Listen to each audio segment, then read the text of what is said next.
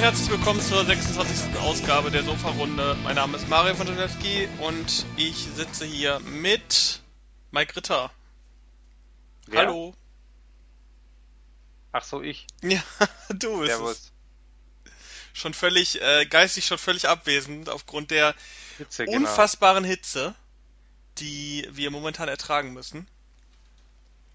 Äh, ich bin ja kein großer Fan von, von so krasser Hitze, vor allen Dingen, äh, wenn man sich nicht in Gegenden aufhält, wo eine Klimaanlage Standard ist. Absolut. Ähm, grausam. Ähm, aber wir haben uns trotzdem nicht aufhalten lassen von der Hitze und haben viele, viele Filme geguckt. Und wieder einen bunten Strauß an Filmen. Ich werde heute meinem Lieblingsgenre wahrscheinlich wieder treu bleiben. Ähm, und äh, ich weiß nicht, was Mike hat. Äh, wir besprechen uns ja vorher nicht mehr so deutlich, was wir an Filmen vorstellen wollen, um uns auch gegenseitig so ein bisschen zu überraschen im Rahmen der Möglichkeiten. Ähm, und deswegen, äh, Mike, fang doch mal an, mich zu überraschen. Also ich habe heute drei Sachen, allerdings eins wird etwas kürzer, zwei werden, schauen wir mal, wie ausführlich. Und ich fange jetzt mal mit dem, ich gehe jetzt mal von unten nach oben und fange heute mal mit dem neuen Pacific Rim Uprising, also Pacific Rim 2 an. Ist eigentlich so eines meiner Lieblingsgenres, also Science Fiction, Science Fiction Action, wie auch immer. Und jetzt mal natürlich erst die Frage, hast du den denn gesehen? Nein, Warum noch nicht. Ich werde ihn gucken. Okay. Ich mochte den ersten sehr, sehr gerne, aber den zweiten habe ich noch nicht gesehen. Also es geht, ähm, das ist ja schon mal der Punkt. Den ersten fand ich ganz gut, aber für mich war es jetzt nicht der Mega-Knaller, der sonst wie eine 10 kriegt oder so. Also sehr viele sind ja wahnsinnig begeistert. Das war ich nicht. Ich fand ihn solide, ich fand ihn gut. Der zweite leider nicht. Und ähm, ja, also kurz mal erstmal, worum geht's? Pacific Rim Uprising ist ja quasi der zweite Teil. Und das ist nachdem diese Kaiju oder nee, Kaiju heißen es ja so, die Erde heimgesucht haben und halt zerstört haben, so halbwegs. Und die ja von diesen Riesenroboter und den Menschen da aufgehalten worden sind, ist ja eigentlich wieder Ruhe. So, mehr oder weniger.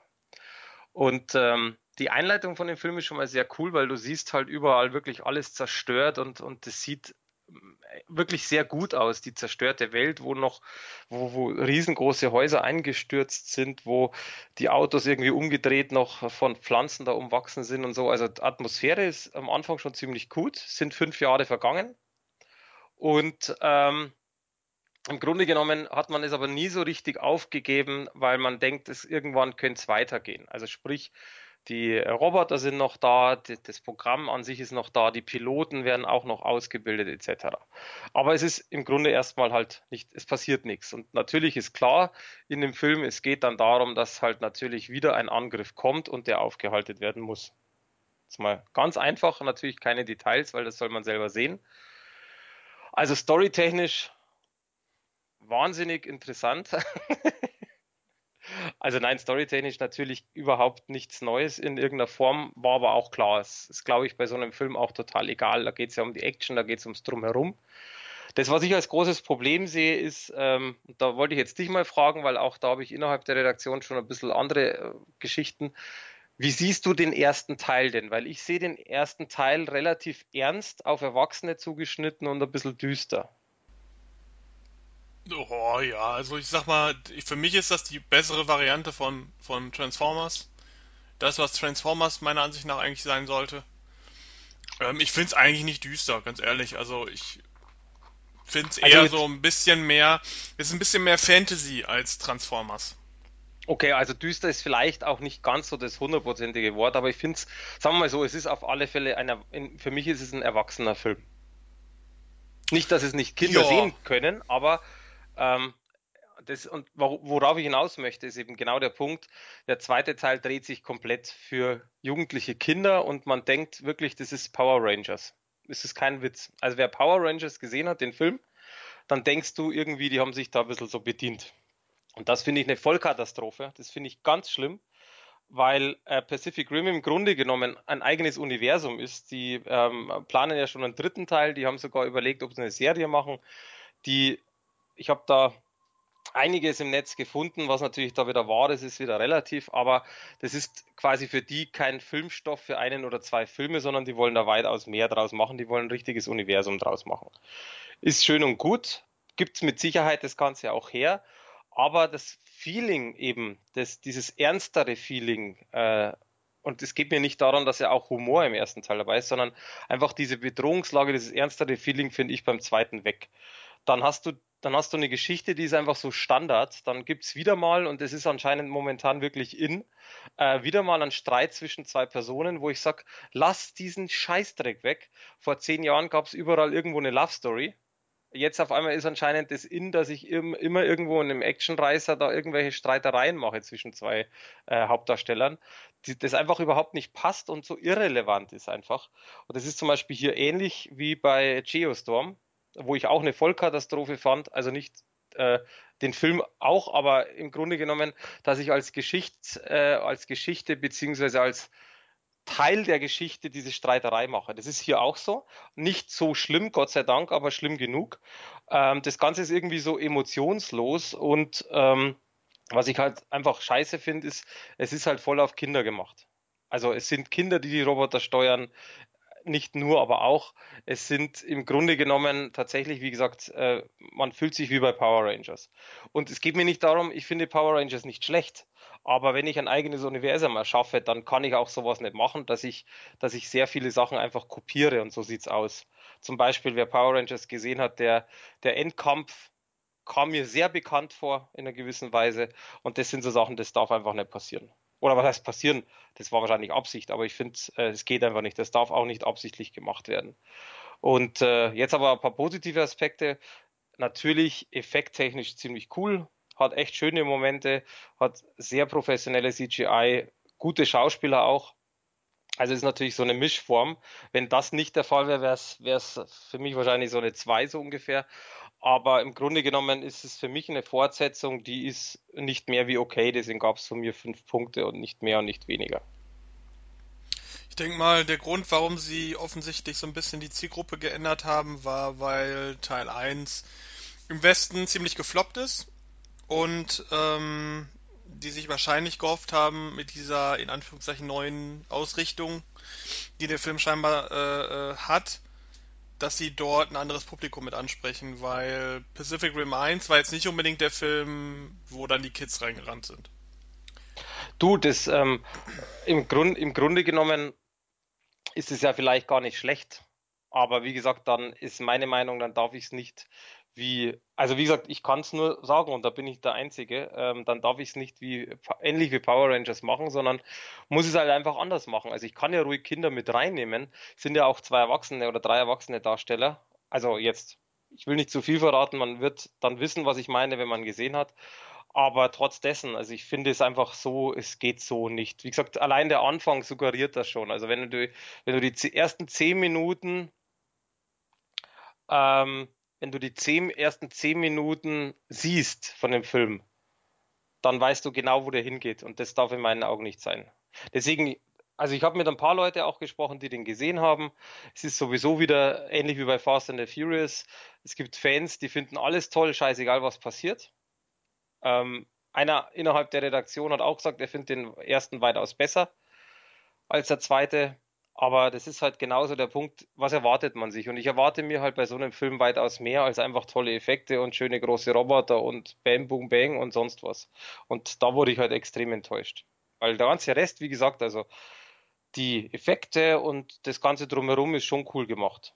Aber es ist übrigens auch äh, eine deiner Lieblingseffekte, der ist in dem Film, glaube ich, vier oder fünf Mal äh, Zeitlupeneffekte. Wie kommst du darauf, dass es mein Lieblingseffekt ist? Das war ironisch, weil wir schon ein paar Mal darüber gesprochen haben. Du findest es immer ganz schlimm, wenn das passiert. Und ich finde es normalerweise ziemlich cool. Ähm, da war es aber so, dass ich bin mir jetzt nicht mehr sicher, äh, das ist zu lange her, wo ich jetzt den gesehen habe, aber ich glaube, eine Szene ist dreimal eigentlich fast ähnlich mit Zeitlupe-Effekte versehen, wo ich dann beim dritten oder war es sogar viermal, ich weiß gar nicht mehr, jedenfalls habe ich dann gesagt, also Jungs, warum denn schon wieder so? Äh, das hat man schon lang kapiert. Äh, aber sei dahingestellt, wie gesagt, selber gucken, eigene Meinung bilden. Ich war jedenfalls nicht begeistert. Also für mich ist so ein Film, wo ich sage, einmal gucken reicht doch zehn. Äh, so richtig, so richtig, richtig Spaß gemacht hat der Film nicht. Gut. Ähm, ich hatte erst überlegt, ob ich jetzt auch mit dem eher schlechteren Film weitermache. Ähm, Mach das. Nee, mache ich nicht. Ich mache jetzt den guten erstmal. Und dann danach den schlechten. Weil zu dem guten kannst du auch was sagen. Ähm, und zwar haben weiß es, wir. weiß es, weiß es. Ja. Ähm, Todesengel 3. Nein, Spaß. Äh, das Kabinett des Schreckens Yes. habe ich mir vorgenommen. Und ähm, den hast du auch gesehen. Ja. Äh, ich glaube auch das erste Mal jetzt, oder? Ja, ja, ich habe den vor kurzem das erste, genau, wie, wie der kam, das erste Mal gesehen. Richtig. Genau. Ähm, da gibt's jetzt ein Mediabook von Koch Media. Und äh, ich muss ganz ehrlich sagen, ich bin ja, ich bin ja der, der 70er, 80er Mensch. äh, was Horror angeht. Und äh, hab so ziemlich, also man sagt immer, man hat so ziemlich alles gesehen. Das stimmt natürlich nicht. Äh, äh, so viel wie in dieser Zeit rauskam, kann man gar nicht geschaut haben. Äh, Kabinett des Schreckens habe ich mir aber tatsächlich bewusst aufgehoben. Ähm, jetzt nicht unbedingt für dieses Mediabook, sondern generell einfach mal äh, für, für einen guten Abend äh, in einer guten Fassung. Und äh, da kam das dann gerade sehr, sehr, sehr recht, dass jetzt Koch Media dieses Mediabook rausgebracht hat. Ähm, den Film gibt's schon länger zu kaufen. Äh, als Budget-Titel wird er relativ stark verramscht. Also wer wirklich nur den Film gucken will, kriegt den äh, noch andersweitig auch noch günstiger. Ähm, aber ich kann dieses Mediabook empfehlen. Und äh, diese, mit diesem kurzen Teaser kurz was zum Film. Es handelt sich um einen Slasher aus dem Jahr 1981, gedreht von äh, Toby Hooper. Den kennen Menschen natürlich vom Texas Chainsaw Massacre, äh, den er vorher gemacht hat. Und äh, was wahrscheinlich auch der Grund war, warum der überhaupt diesen Film äh, machen durfte. Äh, Kabinett des Schreckens handelt von einer Gruppe ja, Jugendlicher, junge Erwachsener, eher Jugendliche, die ähm, sich zusammen, glaube ich vier Stück, die sich zusammen auf einen Wanderjahrmarkt äh, begeben. Das ist äh, so ein Jahrmarkt, der äh, der halt nicht fest ist, sondern der immer so von Stadt zu Stadt zieht und dann eine Zeit lang residiert mit seinen ganzen Attraktionen und Fahrgeschäften und so weiter. Und äh, dort vergnügen sie sich. Der ganze Jahrmarkt ist sowieso schon so ein bisschen creepy. Äh, äh, wird auch schon ganz klar, relativ schnell klar gemacht, dass die ganzen Arbeiter dort auch eher so ein bisschen fragwürdig sind alle. Und diese Gruppe begibt sich dann in eine Geisterbahn und beschließt, äh, ja, ach komm, lass uns doch mal hier einfach so spaßeshalber übernachten. Und die verstecken sich dann dort und werden allerdings dann Zeuge von, ja, von einem Verbrechen. Ein äh, Mitarbeiter dieser, dieser ähm, Geisterbahn tötet eine, ja, im Grunde eine Prostituierte.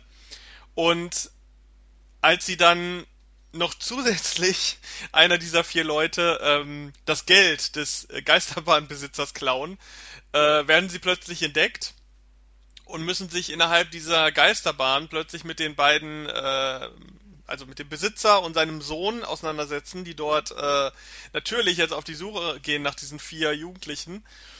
Und zusätzlich gibt es dann noch die Situation, dass der Sohn des Geisterbahnbetreibers nicht unbedingt klassischer menschlicher Natur ist. Und äh, daraus entwickelt sich dann so eine klassische Slasher-Geschichte in einem sehr, sehr schönen Setting äh, der Geisterbahn, was auch sehr, sehr aufwendig ähm, konstruiert wird. Mit, also im Grunde ist da wirklich eine ganze Geisterbahn nachgestellt und die wird auch sehr effektiv innerhalb des Films eingesetzt. Ähm, warum ist der Film so toll? Weil er sich so ein bisschen von dem klassischen Slasher aus der Zeit abhebt. Er ist kein Texas Chainsaw Massacre in keiner, keiner Situation. Aber äh, er hat dieses, er bringt dieses Geisterbahn-Feeling unglaublich gut rüber. Also der eigentliche Hauptdarsteller ist die Geisterbahn in dem Film. Und obwohl es jetzt nicht von einer besessenen Geisterbahn und von Killerpuppen oder irgendwas handelt, äh, haben die diese, dieses Setting sehr, sehr gut eingebaut in den Horror. Also ähm, es gibt halt auch die Situation, dass in dieser Geisterbahn offensichtlich so eine Art Fallen gibt, die eingesetzt werden von, von diesen Geisterbahnbesitzern, um diese, diese äh, Jugendlichen zu kriegen. Und so gibt's, wird, wird dann einer nach dem anderen äh, in dieser Geisterbahn kommt um und das Geheimnis der Besitzer wird dann auch ähm, irgendwann natürlich äh, revealed. Äh, besonders toll sind ein paar Szenen, die die richtig verstörend sind. Also ich finde, das erste Mal, wenn revealed wird, was es mit dem Sohn auf sich hat, ähm, die ist unglaublich gut, die Szene. Also die ist wirklich klasse. Äh, die ist, die ist, das passiert auch so beiläufig eigentlich, dass es schon fast die, diese Beiläufigkeit eigentlich schon das Verstörendste an der Szene ist. Ähm, und generell ist auch die, die äh, Bildgestaltung und die äh, Filmerei von Toby Hooper in dem Film großartig. Also der schafft es da wirklich Bilder, äh, Blockbuster-Bilder zu schaffen, obwohl der Film augenscheinlich keiner ist. Also es ist, es ist kein Billigfilm in, in, in keiner Weise, aber äh, generell das generell dieser dieser Anspruch des Films ist ja schon ein äh, ist ja schon der Anspruch eines Low Budget Films, aber was er daraus macht filmisch ist großartig. Ähm, der Film ist jetzt nicht klassisch erschreckend, also der hat jetzt nicht klassische Jumpscares, äh, äh, was ich gut finde, sondern der verstört eher auf weite äh, auf weite Sicht mit äh, gewissen Szenen und vor allen Dingen so im letzten Drittel, wo die ganzen Highlights auch kommen. Ähm, das Lustige ist, Toby Hooper hat für diesen Film äh, E.T. abgelehnt. Also es war ursprünglich gedacht, dass er E.T. eventuell äh, Regie führen sollte. Und er hat es aber abgelehnt, weil er mit diesem Film beschäftigt genug war. Was interessant ist, weil man sich so denkt, ja, natürlich hätte er jetzt eine größere Karriere wahrscheinlich noch gehabt im Nachgang, wenn er E.T. gemacht hätte. Äh, und Kabinett des Schreckens ist definitiv ein ebenbürtiger Film, ist ein großartiger Horrorfilm, aber äh, ist natürlich von der Massenwirkung her deutlich beschränkter.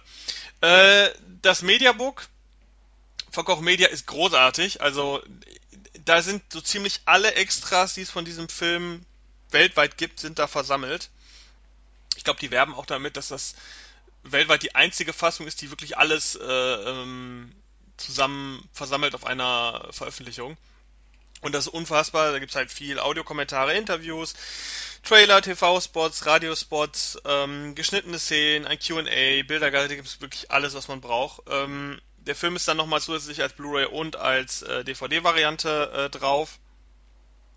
Die ähm, geschnittenen Szenen, die früher gefehlt haben in einer Fassung, die sind auch drauf. Das ist nichts Besonderes, sind glaube ich nur zwei Szenen, die untertitelt sind auch, weil die nicht nochmal nachsynchronisiert wurden. Das ist aber nicht schlimm.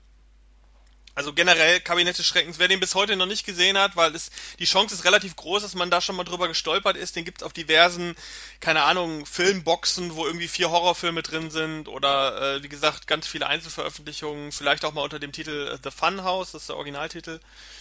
Da ist man, wenn man Horrorfan ist, ist man da definitiv schon mal drüber gestolpert. Wenn man ihn aber noch nicht gesehen hat, so wie ich, der sollte sich auf jeden Fall diese Fassung holen, wenn man auch so ein bisschen über den Hintergrund Interesse hat, was sich bei dem Film wirklich lohnt, weil der Hintergrund sehr interessant ist. Äh, wer wirklich nur den Film sehen will und das vielleicht auch nur einmal, der kriegt den sicherlich irgendwo nochmal günstiger. Gerade auch gebraucht, weil der Film wirklich, wirklich schon verramscht wurde. Aber Hut ab, äh, äh, dass Koch Media sich den Film nochmal genommen hat und da wirklich so ein hochwertiges Mediabook draus gemacht hat. Vor allen Dingen auch das Cover ist auch nochmal extra gezeichnet worden, das ist großartig. Also Hut ab, ich habe dem Film beziehungsweise der ganzen Veröffentlichung 9 von 10 gegeben. Der Film ist so eine 8 von 10. Ein sehr, sehr guter Film, kein Meisterwerk, aber ein sehr, sehr guter Horrorfilm. Ähm, aber mit diesem Mediabook-Bonus und dem also wirklich großartigen Bonusmaterial, was da drauf ist, äh, eine glänzende 9 von 10. So, Mike, jetzt darfst du noch deine, deine 5 Cent dazu abgeben. Du, ähm, ja, genau. Nein, also ich habe den noch nicht gesehen vorher und ähm, bin ja bei sowas auch immer vorsichtig. Allerdings, äh, bei mir war es tatsächlich so, dass ich das gesehen habe und dachte mir, okay, äh, Toby Hooper, cool, das will ich sehen. Und das war für mich so der ausschlaggebende Punkt. Dass das Ding auf Jahrmarkt spielt, ähm, fand ich interessant. Allerdings muss ich sagen, die, bis es losgeht, fand ich ein bisschen, dass es sich ein bisschen zieht. Als es dann aber losgeht, also wie du schon sagst, so eigentlich so das letzte Drittel in, in dem Sinn, wo die in der Geisterbahn sind, da war ich echt überrascht, weil das, also da kann ich dir echt nur beipflichten, es sieht echt sehr cool aus. Der Schluss will ich jetzt nicht sagen, worum es geht, aber das fand ich ziemlich spannend. Das fand ich ziemlich gut gemacht, auch von den Effekten, also besonders mit dem Ton. Und äh, die Geisterbahn selbst ist halt cool. Also wenn die da irgendwo dann durchgehen und dann auf einmal geht das Licht an und dann kommt wieder so ein Geist oder halt äh, nicht Geist, sondern irgendwas, also so ein Mechatronic-Ding, äh, was halt hoch und runter geht, links und rechts und lacht und so weiter. Das äh, ist ein echt geiles Feeling. Und ähm, dadurch, dass ich das selber auch live gerne mag und toll finde, findet man findet sich da sehr schön wieder. Und das muss ich sagen, fand ich echt cool. Mediabook selber habe ich nicht angeguckt, äh, weil du das ja bekommen hast, deswegen kann ich da nicht großartig was dazu sagen. Aber ich äh, fand ihn im, im Grunde auch gut, würde allerdings nicht, ich hätte jetzt nicht neun vergeben, sondern eins weniger, tatsächlich acht. Aber es ist wirklich ein Film. Also das, was Fall, ich auch vergeben habe. Nee, komplett. Also jetzt, natürlich, du hast jetzt für den Film, ich habe, äh, wie gesagt, das Mediabook jetzt nicht so auseinandergenommen wie du. Vielleicht natürlich mehr durch diesen Bonus, aber im Grunde genommen ähm, ist es wirklich ein guter Film.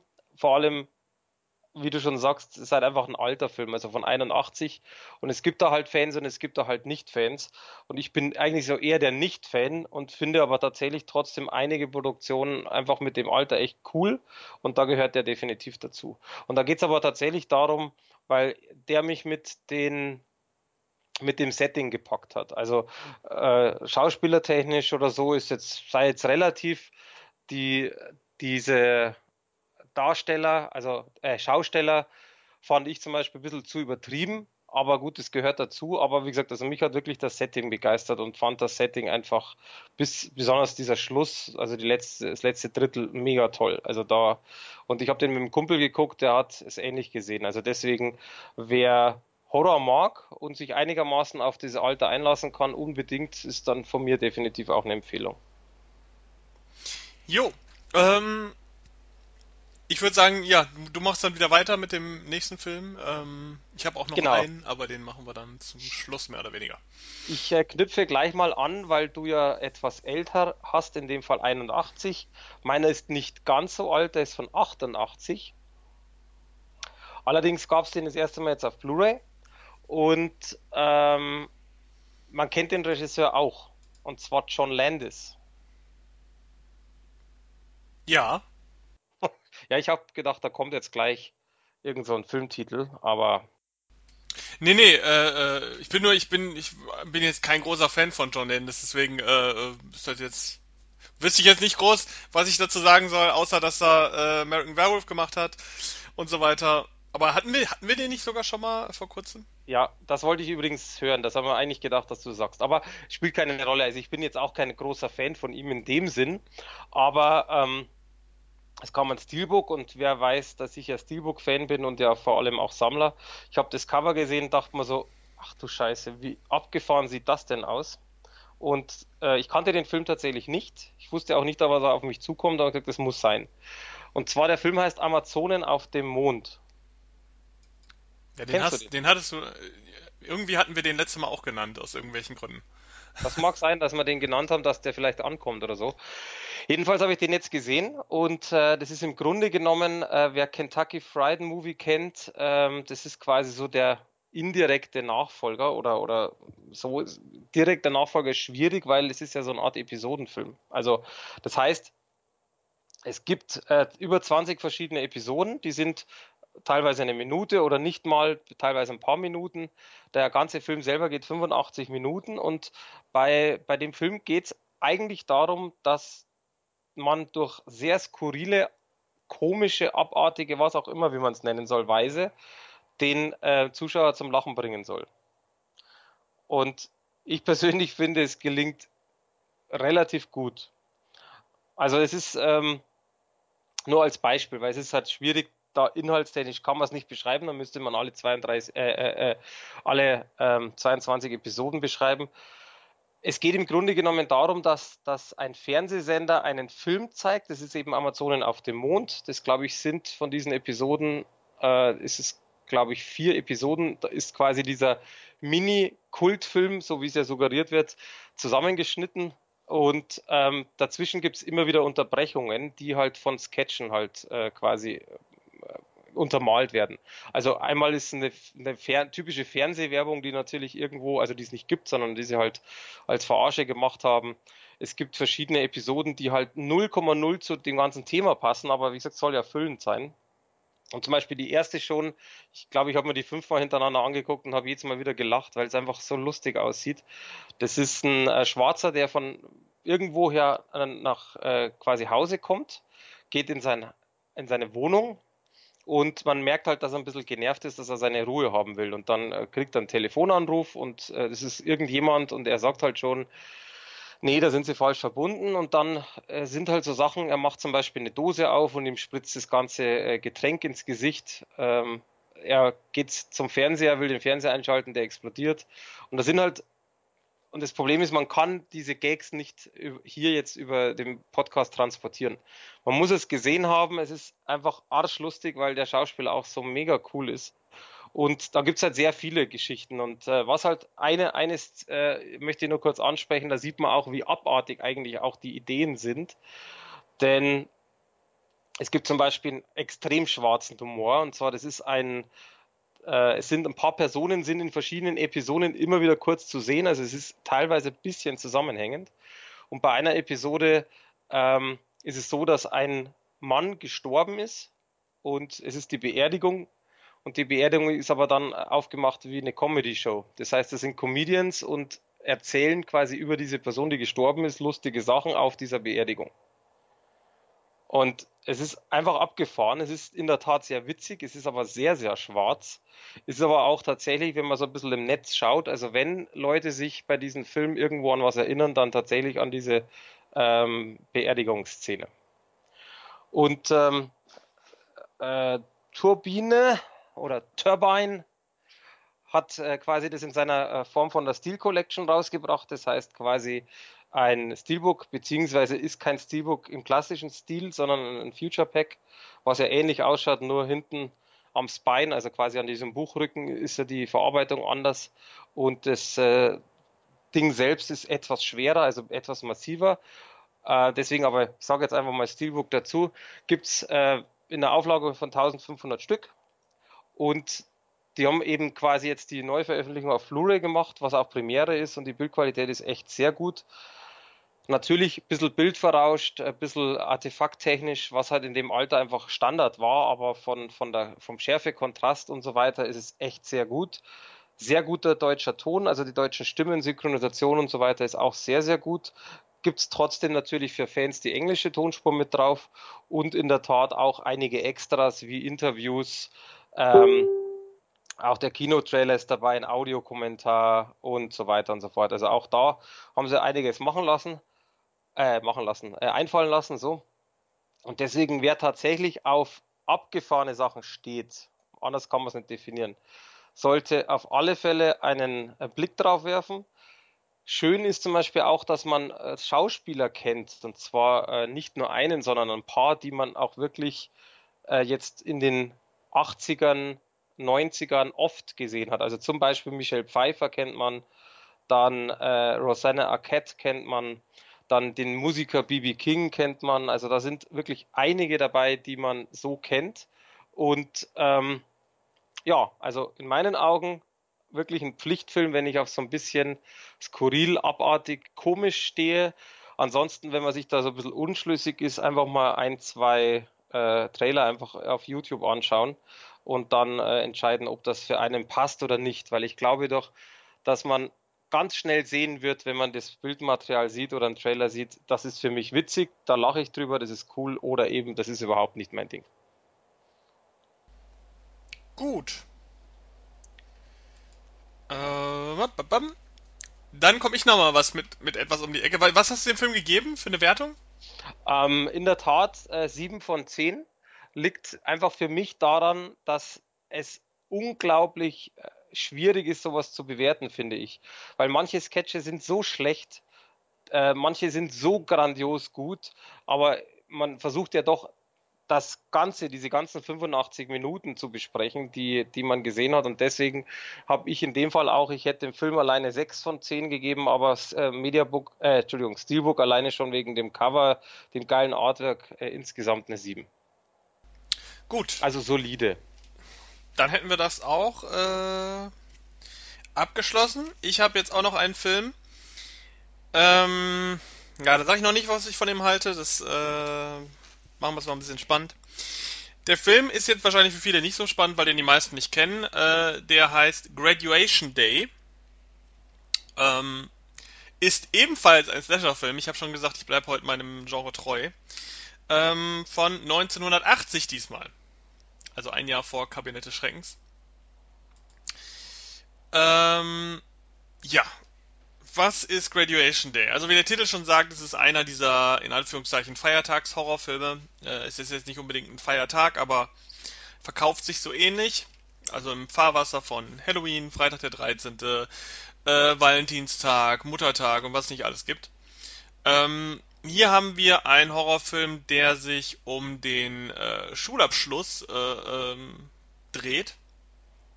Und äh, in diesem Zeitraum passieren so allerhand Dinge in diesem Film. Denn ähm, in erster Linie geht es um eine, gibt es erstmal einen Vorfall, der wird am Anfang ähm, relativ schnell abgehandelt. Eine junge Leichtathletin ähm, ist während eines, äh, eines Leichtathletik-Wettkampfs, wegen eines Wettlaufs, keine Ahnung wie viele Meter, ähm, bricht sie zusammen und stirbt. Und zwar ähm, augenscheinlich auch so ein bisschen, weil sie von ihrem Trainer immer weiter angestachelt wird, lauf weiter, lauf weiter, lauf weiter, gibt dein Bestes und ähm, sie kollabiert und stirbt. Und äh, Jahre später ähm, ist dann diese, dieser Schulabschluss. Alle bereiten sich auf ihr kommendes Leben vor. Auch das Leichtathletikteam äh, hat so die letzten, den letzten Wettkampf anstehen. Und plötzlich äh, wird einer nach dem anderen in diesem Film umgebracht von einem irgendeinem unbekannten Killer, der sich dort äh, ja, herumtreibt. Ähm, Graduation Day ist äh, von, also veröffentlicht von Troma. Ähm, die kennt man, also pff, die kennen die meisten wahrscheinlich nicht, aber wer sich so ein bisschen im B-Genre auskennt, weiß, dass die eher relativ viel Quatsch veröffentlichen, also so Toxi. trashige, genau, The to Toxic Avengers, Surf Nazis Must, Must Die, ähm, Muttertag kam auch von denen zum Beispiel ähm, und so weiter. Also sehr viel Quatsch, sehr viel albern Unsinn, Komödien, Trash. Äh, war so vielleicht so ein bisschen das, was, was heute Asylum ist, war, war damals äh, Troma nur noch ein bisschen, bisschen mehr auf, auf Speed. Und die haben den Film allerdings nicht äh, produziert, was erstmal ein gutes Zeichen ist, sondern die haben den Film nur eingekauft. Das äh, heißt dementsprechend, dass dieser Film auch keine Komödie ist, also der passt diesbezüglich gar nicht so ins äh, Portfolio von Troma, sondern es ist ein verhältnismäßig ernster Slasher-Film, so wie man es kennt. Also braucht man keine Angst haben, dass das jetzt irgendwie Quatsch ist, sondern ähm, es ist schon ein relativ ernster Horrorfilm.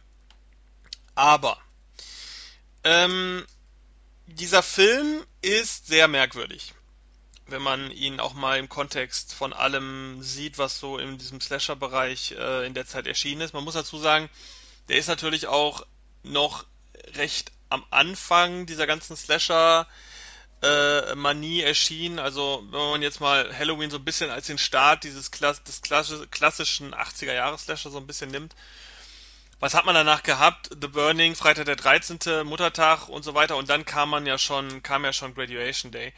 Ähm, dieser Film wurde damals wahrscheinlich von Troma auch deshalb eingekauft, weil er dann auch so veröffentlicht wurde an einem, also sozusagen in der Zeit, wo die Highschools alle so ihren Abschluss hatten und die gehofft haben, dass dann der Sommerfilm Graduation Day ist, wo dann alle ins, ins äh, Kino rennen, um sich nach ihrem Schulabschluss nochmal den Schulabschluss dieser Figuren anzuschauen.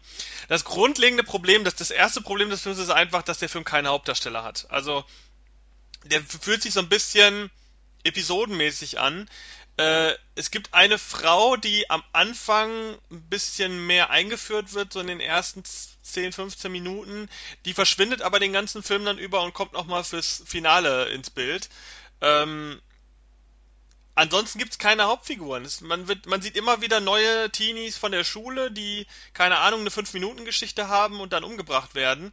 Ähm, man kann sich mit überhaupt niemandem identifizieren. Das wirkt alles völlig wahllos, was da passiert. Ich habe in meiner Kritik geschrieben, und das würde ich immer noch so, ähm, so äh, bestätigen. Der ganze Film wirkt, als wenn ein ganz schlechter Regisseur sich gedacht hat, ey komm, wir machen jetzt einen Slasher-Film, das ist gerade das neue heiße Ding, wir machen das jetzt mal, hat sich Slasher-Filme angeguckt und hat dann versucht, sowas zu drehen. Und dann hat dieses Material ein richtig, richtig guter Cutter in die Hand bekommen und hat den Film dann zusammengeschnitten. Weil das Absurde ist, der Film ist handwerklich okay, inhaltlich einfach völlig daneben. Der Film spielt auch größtenteils am Tag, was auch schon wieder scheiße ist für, einen- für einen Slasher-Film. Die Kills, die sind zwar innovativ, aber die sind so diesen, dieses, dieses, diesen Funken drüber. Also die, die sind schon, die sind immer so ein Funken drüber, dass man sie nicht mehr ernst nehmen kann. Da gibt es zum Beispiel eine Szene, die will ich mal ganz kurz äh, nennen. Da ist so ein, so ein Footballer, ne, so ein Highschool-Footballer unterwegs irgendwo im Stadtpark und plötzlich äh, wird ihm ein, ein Football entgegengeschmissen, wo vorne irgendwie so eine riesige, wie so eine Schwertspitze drin steckt. Und er fängt natürlich diesen Football auf und wird natürlich erstochen dabei. Wo ich mir dann denke so, ja, irgendwie, irgendwie innovativ und witzig, aber zu witzig. Also, es ist halt weder schockierend noch sonst was, weil es einfach wieder ein bisschen zu weit drüber ist. Und das hat der ganze Film die ganze Zeit, deswegen kann man ihn weder ernst nehmen, noch ist er besonders gruselig oder spannend. Besonders blutig ist er jetzt auch nicht, wird einmal ein Kopf abgeschlagen, aber selbst da äh, ähm, ist die Masse an Blut, die eigentlich kommen müsste, kommt nicht. Also ist jetzt nicht wirklich gewalttätig. Äh, Film ist trotzdem ab 18. Ähm, ja, genau, was wollte ich sagen? Äh, äh, wie gesagt, der Regisseur scheint sehr schlecht zu sein, der Cutter allerdings sehr gut, weil der Schnitt von dem Film ist richtig gut. Also der ist teilweise so gut, dass der schon viel zu modern ist für 1980. Das ist wirkt eher wie ein Film von heute teilweise, was den Schnitt angeht. Also da äh, Daumen hoch. Ansonsten ist der Film wirklich nur was für Slasher-Fans der 80er, die äh, alles gesehen haben müssen, weil schließlich ist das einer dieser in Anführungszeichen Feiertagshorrorfilme. Dementsprechend muss man ihn dann doch gesehen haben. Ich wollte ihn schon immer sehen, der Film ist mehrfach verschoben worden, was ich nachvollziehen kann. Ähm, wie gesagt, der ist halt auch nur als DVD jetzt erschienen, was ich auch ein bisschen schade finde. Ähm, ich glaube, da gibt's eine HD-Fassung von dem Film, die gibt's allerdings jetzt nicht. Nur diese DVD mit einer deutschen Synchro, die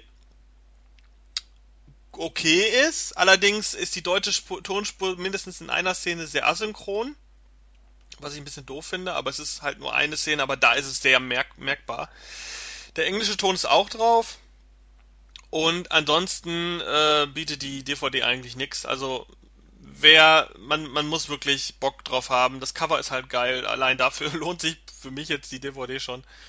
Ähm, es ist halt einer dieser Filme und wer halt Fan dieser Zeit ist und äh, Bock auf diese Filme hat, die vielleicht sammelt, gibt ja dann durchaus wenig, welche, die diese ganzen, in Anführungszeichen, Feiertags-Horrorfilme sammeln, äh, der muss sich das dann holen. Ist okay, aber wer einen geilen Horrorfilm sehen will oder einen geilen Slasher-Film, der wird hier nicht fündig. Äh, ich habe dem Film, beziehungsweise der Veröffentlichung, ähm, eine 5 von 10 gegeben. Ist halt wirklich mittelmäßig. Also es ist äh, vielleicht sogar eher eine 4,5 von 10. Aber 5 ist schon okay. Also wer, wer jetzt äh, Slasher-Film-Fan ist, der kann sich den schon kaufen. Aber alle anderen lassen bitte die Finger davon. Ja. Nix für mich. Ja, ich sag jetzt mal wirklich, für dich ist dann, also ich kann wirklich sagen, wer jetzt sagt, ich will einen Horrorfilm aus, aus der guten alten Zeit gucken, der hat jetzt wirklich zwei zur Wahl, wie Kabinett des Schreckens und Radiation Day, dann würde ich sagen, definitiv Kabinett des Schreckens. Egal Ja, in welcher Fassung. gut, ja, definitiv. Ja, äh, du hast noch was Kurzes, hast du gesagt, äh, bevor wir zu Genau, den News kommen? kurz, halbe Stunde kurz. Ja, genau. Nein, ähm, ich habe noch äh, eine Serie, die jeder eigentlich irgendwo kennt. Vielleicht nicht jeder gesehen hat oder jeder mag, aber jeder kennt sie, da bin ich mir sicher. Ich glaube, äh, egal in welchem Land. Und zwar Akte X ist äh, die elfte Staffel rausgekommen. Und man hat ja eigentlich gemeint, es ist schon Schluss, weil die Gillian Anderson, also die quasi die Scully spielt, eine der Hauptpersonen, gesagt hat, dass sie eigentlich gar keinen Bock mehr hat, eine elfte Staffel zu machen. Vielleicht war das Geld dann doch irgendwo knapp oder keine Ahnung. Äh, jedenfalls, sie hat es dann doch gemacht. Die Ja, aber sind wir mal, sind wir mal ehrlich, das ist auch, glaube ich, das Einzige, wofür man sie kennt, oder? Ziemlich, ich glaube schon. Also, aber ist ja wurscht. Äh, die kennt aber trotzdem ja die Welt. Also, Ja, ja, sicher, aber ich denke mal, also es wäre schon ein bisschen strange von ihr, wenn sie es nicht machen würde, weil was soll sie sonst machen? Ja, du, wie gesagt, sie hat ja, also die hat ja doch einige Filme in dem Sinn gemacht oder auch äh, Synchronsprecher und sonst was, aber absolut richtig. Ich glaube, wenn man jetzt mal Akte X weglassen würde, wird es schwierig. Aber es spielt ja keine Rolle. Sie hat es äh, sie hat's ja trotzdem gemacht. Und wie gesagt, die elfte Staffel ist jetzt äh, im Grunde genommen draußen. Hat dieses Mal wieder zehn Episoden, weil die vorherige Staffel hatte ja nur sechs. Ist ja auch sehr untypisch. Und selbst zehn Episoden für die Akte, also für Akte X ist sehr untypisch, aber es ist ja dann noch eher das neue Format wieder. Und äh, da lange Rede, kurzer Sinn, ich fand sie ganz gut. Ich habe eine 7 von 10 gegeben, weil es inhaltlich eigentlich doch schon teilweise so ein bisschen an die Älteren äh, erinnert, teilweise aber auch äh, in die Neuzeit transportiert wurde. Allerdings, und ich bin wirklich Fan davon, eine 7 von 10 ist da in meinen Augen nicht wirklich so gut, äh, hat aber einfach den Hintergrund, da, dass ein paar Sachen einfach total bescheuert sind. Also sorry, zum Beispiel gibt es eine Episode, da sieht man zum Schluss, ich will da jetzt auch nichts sagen, dass man jetzt dann jetzt einfach zu viel verrät, aber man sieht zum Schluss halt etwas mit ein paar CGI-Effekten. Und es sieht, sorry, aber es ist absichtlich, glaube ich, schlecht gemacht und es sieht trotzdem so albern und schlecht aus. Und dafür, dass die Serie Akte X ja keine Comedy-Serie ist oder so, es ist ja eine ernste im Grunde genommen, äh, passt das einfach in meinen Augen null rein. Dann gibt es zum Beispiel eine, eine Episode, die nennt sich Galgenmännchen. Da finde ich, dass die nicht ganz so hundertprozentig reinpasst, aber richtig gut ist. Also das ist wirklich eine sehr spannende, äh, würde, geht sogar ein bisschen so in Richtung äh, Kriminalserie irgendwo. Ähm, also die hat wirklich absolut Spaß gemacht. Ähm, und es gibt zum Beispiel eine Episode, die hat auch einen ganz lustigen Titel, äh, RM9SBG93ZXJZ heißt die tatsächlich. Und da geht es um künstliche Intelligenz und auf die habe ich mich am meisten eigentlich gefreut. Und die ist vom Grunde genommen, von, von, der, von der Folge verdammt gut, hat aber mit Akte X überhaupt nichts zu tun. Und das ist eben das, was ich nicht verstehe, weil es sieht so aus, als hätten sie versucht, die Drehbuchautoren so ein bisschen in die Richtung zu gehen wie Black Mirrors zum Beispiel. Äh, Black Mirrors ist ja eine Serie, wo jede Folge selbst ähm, andere Schauspieler sind und dann auch komplett andere Themengebiete besprechen, alles aber in, mit Thema Zukunft. Und ähm, diese Episode mit, mit diesen äh, RM9SB und so weiter und so fort würde da super reinpassen in Black Mirrors, hat aber in meinen Augen mit Akte X überhaupt nichts zu tun und hat da nichts zu suchen. Und deswegen tatsächlich gemischte Gefühle. Im Grunde genommen eine, eine schöne Staffel mit 400, fast 440 Minuten, aber tatsächlich nicht mehr so wirklich das Akte X-Feeling zu 100 Prozent, was es einfach früher gab. Deswegen muss jeder für sich entscheiden. Fans sollten natürlich sowieso zugreifen.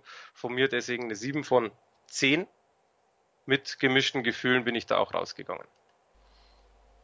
Jo, ähm, das war Akte X und ich habe jetzt noch zwei News ähm, die wir, glaube ich, relativ schnell äh, abhandeln können.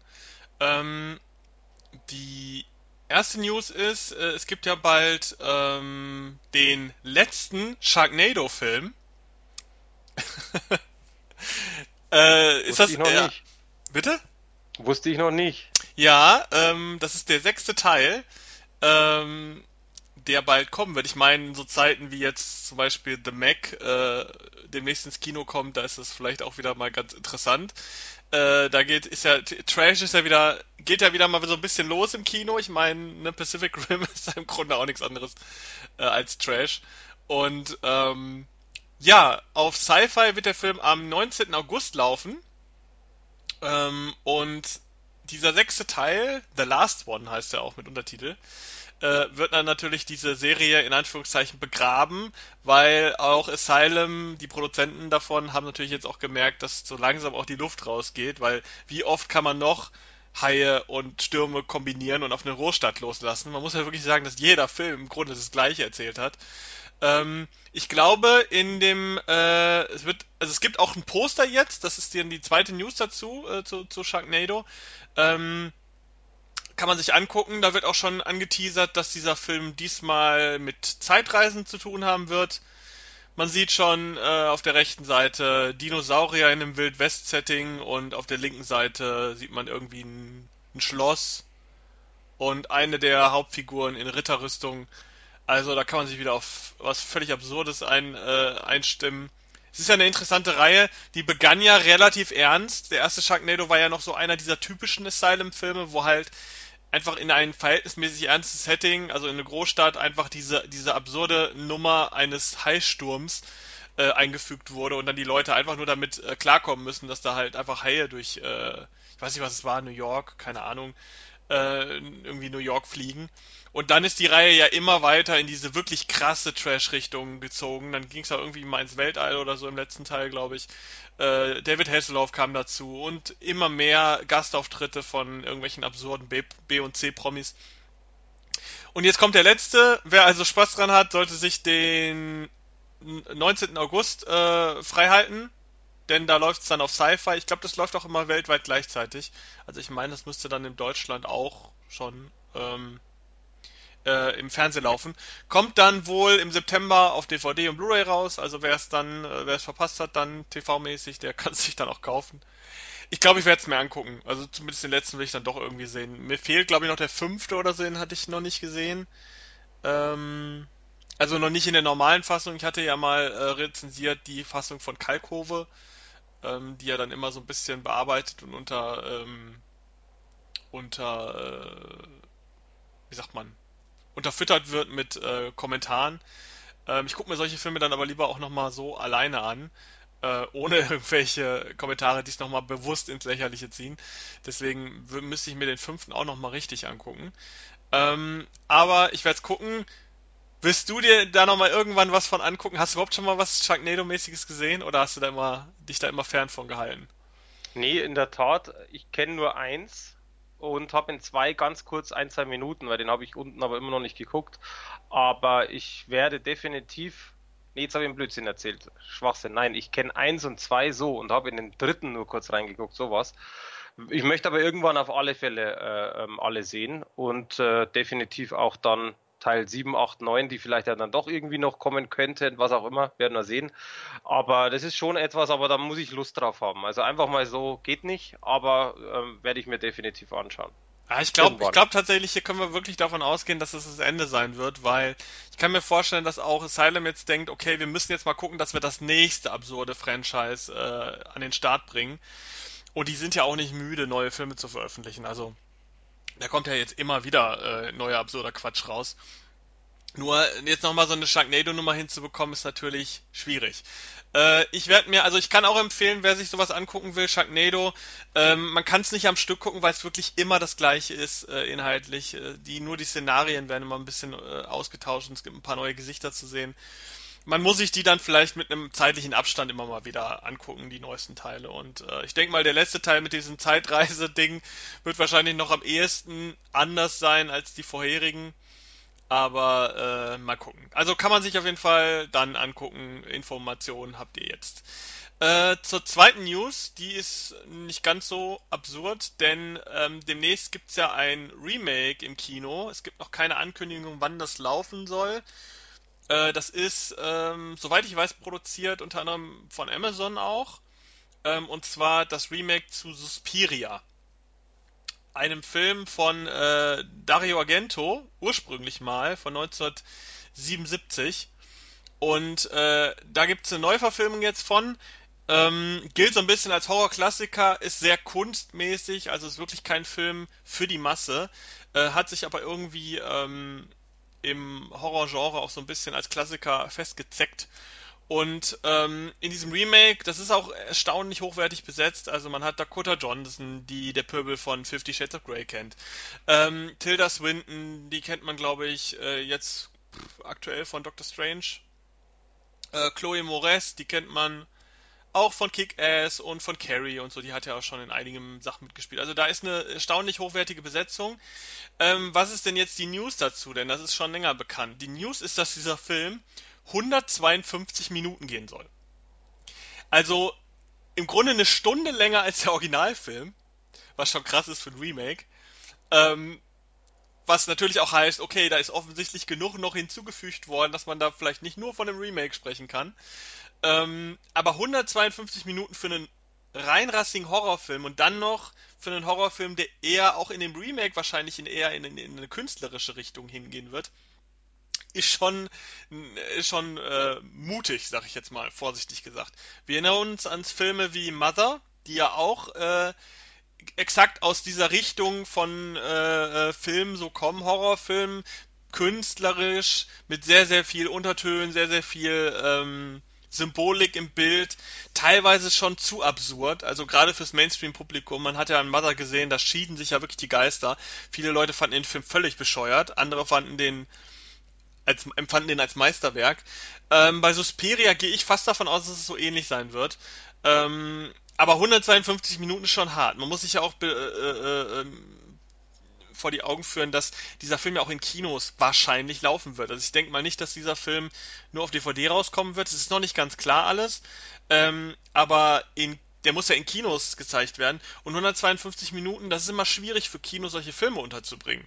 Weil das natürlich keine vernünftige Laufzeit ist ähm, wo man dann mehrere Filme an, an einem Tag zeigen kann. Man hat ja schon bei, auch bei zum Beispiel Avengers Infinity War war genau so ein Problem, weil der auch schon so lange lief. Ähm, dass man den überhaupt vernünftig einsortieren kann. Bei, äh, also in die, in die Timeline eines Kinos und den verschiedenen Seelen und den verschiedenen Filmen, die da laufen. Äh, bei so einem Film wie Avengers ist natürlich da kann man auch mal andere Filme streichen für, weil man weiß, der wird wahrscheinlich sehr voll werden. Bei Suspiria ist überhaupt nicht klar, ob der wirklich, ob der auch irgendwie ein Erfolg werden könnte im Kino. Gerade so nach Filmen wie Mother, der ja durchaus ein Erfolg war, aber aus dem viele ja rausgegangen sind mit der Ansicht, ja, so ein Scheiß. Also, wenn, wenn der Trailer war schon ein bisschen so verschwurbelt, hat mich aber irgendwie interessiert. Aber dann habe ich den Film gesehen und ich fand den mega scheiße, sag ich jetzt mal so als wenn, wenn man jetzt mal so die Hälfte des Publikums von Mother anhört. Und äh, dann gucken die Leute auf Suspiria und der wirkt ähnlich, auch vom Trailer her, und sagen sich dann vielleicht, nee, also diesmal gehe ich da sicherlich nicht ins Kino rein, in so einen Film. Und dann hast du natürlich den Flop. Also, ähm, wenn man die Hälfte von, von dem Mother-Publikum rausrechnet, dann wäre das halt auch ein Flop gewesen. Und bei Suspiria ähm, muss man halt gucken. Das ist halt ein schwieriger Film, den man so sehr schwierig vermarkten kann. Das Original kennen kaum Menschen heutzutage. Das wird auch kein Horrorfilm sein, der für Teenies geeignet ist. Der wird Teenies auch wahrscheinlich gar nicht ansprechen. Deswegen hat man dann sehr, sehr, sehr begrenztes Publikum. Und wenn man dann noch so eine lange Laufzeit hat und dann im Kino sagen muss, ja, wollt ihr den zeigen? Schwierig. Also ich glaube, ähm, das könnte schon in Richtung, könnte sich so ein bisschen in Richtung Flop anbahnen, wenn man den wirklich, wenn man wirklich aufs Kino schielt. Äh, ich bin da wirklich gespannt. Ich bin, ich will den auch sehr gerne gucken, wenn der kommt. Aber 152 Minuten ist schon wirklich hart. Also gerade für einen Horrorfilm. Ich bin ja, wie man, wie ich schon ein paar Mal erwähnt habe, zum Beispiel kein Film von Horrorserien, weil umso länger so eine Serie läuft, umso uninteressanter wird's. Und das ist bei Filmen auch so ein bisschen. Also wenn die 152 Minuten nicht sinnvoll gefüllt werden, dann kann das sich schon wirklich ziehen. Ich bin gespannt, ob der Film auch auf der Länge bleibt, ob der nicht vielleicht fürs Kino gekürzt wird. Ich weiß nicht, ob du es mitgekriegt hast, äh, äh, ähm, Mike. Jetzt aktuell läuft ja Papillon im Kino. Auch ein Remake von einem alten Film. Jetzt nicht aus dem Bereich Horror. Ähm, aber der wurde ja zum Beispiel gekürzt.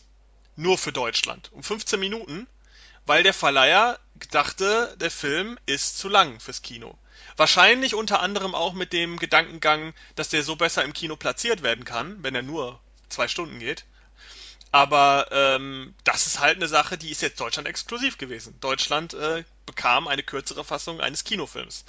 Und wer weiß, ob das hier auch äh, der Fall sein wird. Äh, wir werden sehen.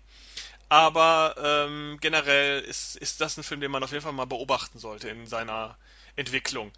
Ähm, Suspiria, hast du den Originalfilm gesehen? Ich bin mir nicht sicher, weil ich hatte ihn zu Hause als Mediabook und war das nicht irgendwas mit Grab und so? Kann das sein? Das war, ja, boah, äh, ein sehr, sehr ähm, bunter und farbenfroher Film mit sehr vielen absurden Ja, warte, ich Sequenzen. gucke mir gerade Bilder an.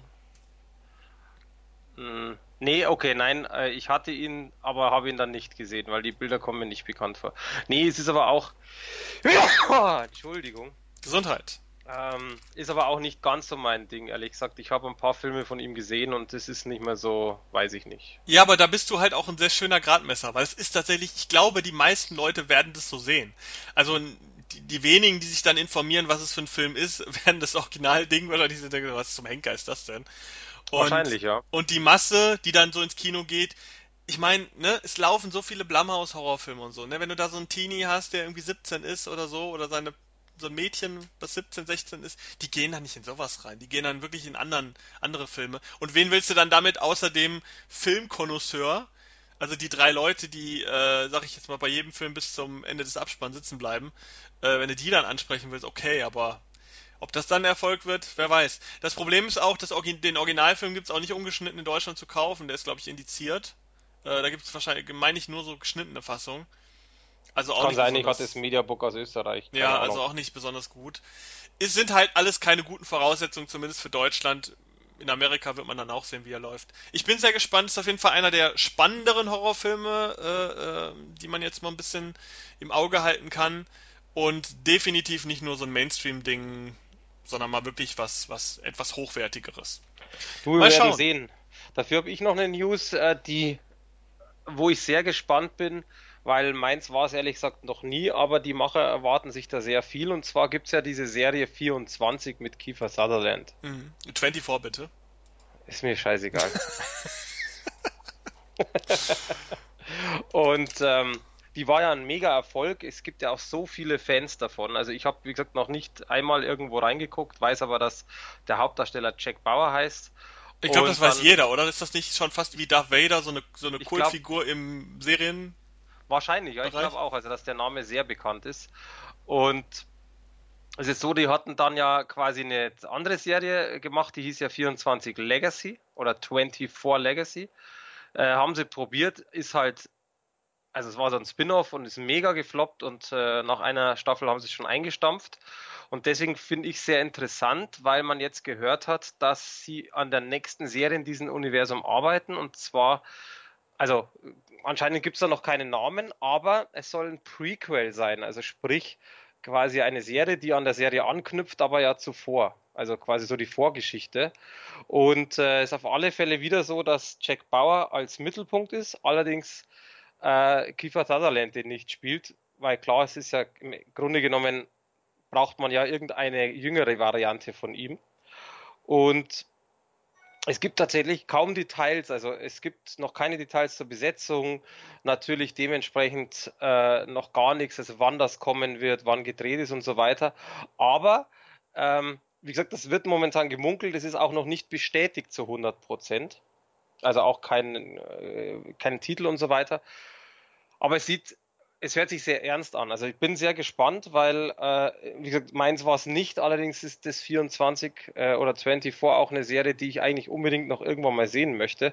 Und vielleicht ist es ja so, dass ich da tatsächlich dann die, die zeitliche Reihenfolge einhalte und mir erst die anschaue und dann die, die Kultserie mal gucken. Aber es ist auf alle Fälle schon mal eine, äh, ja, eine coole Sache, eine coole News für wahrscheinlich sehr, sehr viele Fans weltweit. Ja, ich habe die auch mal angefangen und ich meine, ich fand die auch gar nicht schlecht. Äh, aber so richtig komplett geguckt habe ich es auch noch nicht. Ähm, würde ich aber tatsächlich auch mal gerne. Zumindest noch mal die erste Staffel mal einmal gucken. Äh, mal schauen. Ja, äh, das war's für heute. Da haben wir aber ein gutes, gutes, gute Menge weggekriegt heute. Ähm, ja, trotz des heißen Wetters ähm, ist Filme gucken und Serien gucken eigentlich immer, immer ganz gut angesagt. Und wenn man dann zu Hause noch eine. Klimaanlage hat, ist es sowieso geil. Ich glaube, Ja, oder im sich. Keller, das ist cool. Ja, oder so, genau. Ähm, gut, das war's dann heute für die Sofa-Runde. Und äh, wir verabschieden uns ähm, und wünschen noch viel, viel Spaß mit dem wunder, wunderschönen Wetter. Genau.